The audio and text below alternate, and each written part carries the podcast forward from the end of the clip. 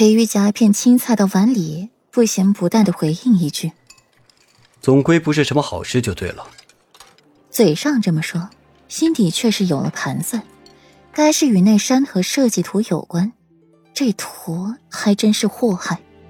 裴玉吃完饭才上楼，沐浴更衣过才回到内室，看到顾软已经睡熟，墨眸盛满了柔和的笑意，抬腿上榻，从身后抱住他。软玉入怀，馨香扑鼻，眸子起了丝丝复杂，脑子里不由得想起来昨日奈神说的话，是一段孽缘。墨色的眸子微眯，眸中开始聚集了戾气，怀中的软玉动了动，转过身子面对裴玉，手臂柔弱无骨的搭在了裴玉的肩腰上，脑袋在裴玉的怀里蹭了蹭，这具身子被裴玉调教的极好。发觉是裴玉来了，睡梦中也会不由自主的转过身去，面对着裴玉，与他交颈而卧。裴玉拍拍顾软的背脊，像是奖励。软玉入怀，令裴玉一刻也不舍得放手。次日一早，裴玉醒了，脑袋也有些昏昏沉沉的，许是昨日喝过酒的缘故。用内力散去了体内的酒精，裴玉才觉得舒服了一些，又低头看了看怀中软玉。唇角扬起了一抹笑意，先下榻去沐浴更衣，才又去楼下端了饭菜上来，叫醒了顾软。顾软迷迷糊糊的醒了，映入眼帘的就是裴玉放大在眼前的俊颜。顾软趴在了床上，手交叠放在了枕头上，继续趴着睡。最后避免裴玉的嗓音侵袭，拉过了被子，把自己盖住。这可爱别扭的小模样，看得裴玉心底一阵欢喜。软软，该起来了，我们要在五日之内赶到北周，不能再耽搁了。从平城到北周最多十日功夫，如今他们一行人走了，可是将近半个月了。不要，夫君，你自个儿去北周吧，我不去了，我不想起。顾软闷闷的声音从锦被里传出，声音透着几分懒意。初春了，正是犯懒犯困的时节。更何况顾软打小娇生惯养长大的，什么时候受过累，做什么事都要按照自己的心意来的。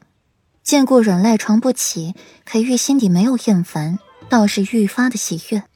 从前顾软给他的印象温婉之礼，体贴柔顺，和时不时的冷淡毒舌，到如今有了小女儿家的姿态，更是活色生香，令人喜欢。只是他说不去北周，不行，快起来，软软，你的生活作息要有规律才是，不能再睡懒觉了。关于顾软身子的事，裴玉一向不含糊的，说一是一，不给顾软半点反驳的机会，当即掀开了被子，要把顾软从被窝里边拉出来。几经挣扎无果，顾软满怀怨念的起身穿衣，软软的靠着裴玉。眼皮沉重的抬不起来，去洗漱一番，人这才清明了几分。坐到桌前，随意的吃了一点儿，便再也吃不下东西了。夫君，你不觉得这一路太太平了一些吗？他们来访北周是为了正事，不错。可是北周和北城的距离只有一晚上的功夫，那么近，欧阳家的人宁错杀不放过。可这一回。未免也太沉得住气了，一路上竟是连神盯梢都没有。说不定是酝酿了一份大礼要送给我们。裴玉笑笑，他也觉得不对劲，只是哪里不对劲，他又说不上来。顾阮若有所思的点点头，随后注意力被外面的骄阳吸引。夫君，我们今天启程啊！好热，啊！出了北郡。越往北越是荒凉，顾展原以为今夜他们是要睡山林了，还好不远处有一处村庄和工人歇脚。出门在外，又是在别人的地盘上，自然是没有好嫌弃的。顾然嘴巴甜，上前与那农妇说过一些话，笑语晏晏的。那农妇极为热情的领着顾然到他家里去歇一宿。顾然与那农妇并肩行走。看到周边的热闹，新一和罗果，心情也愉快几分。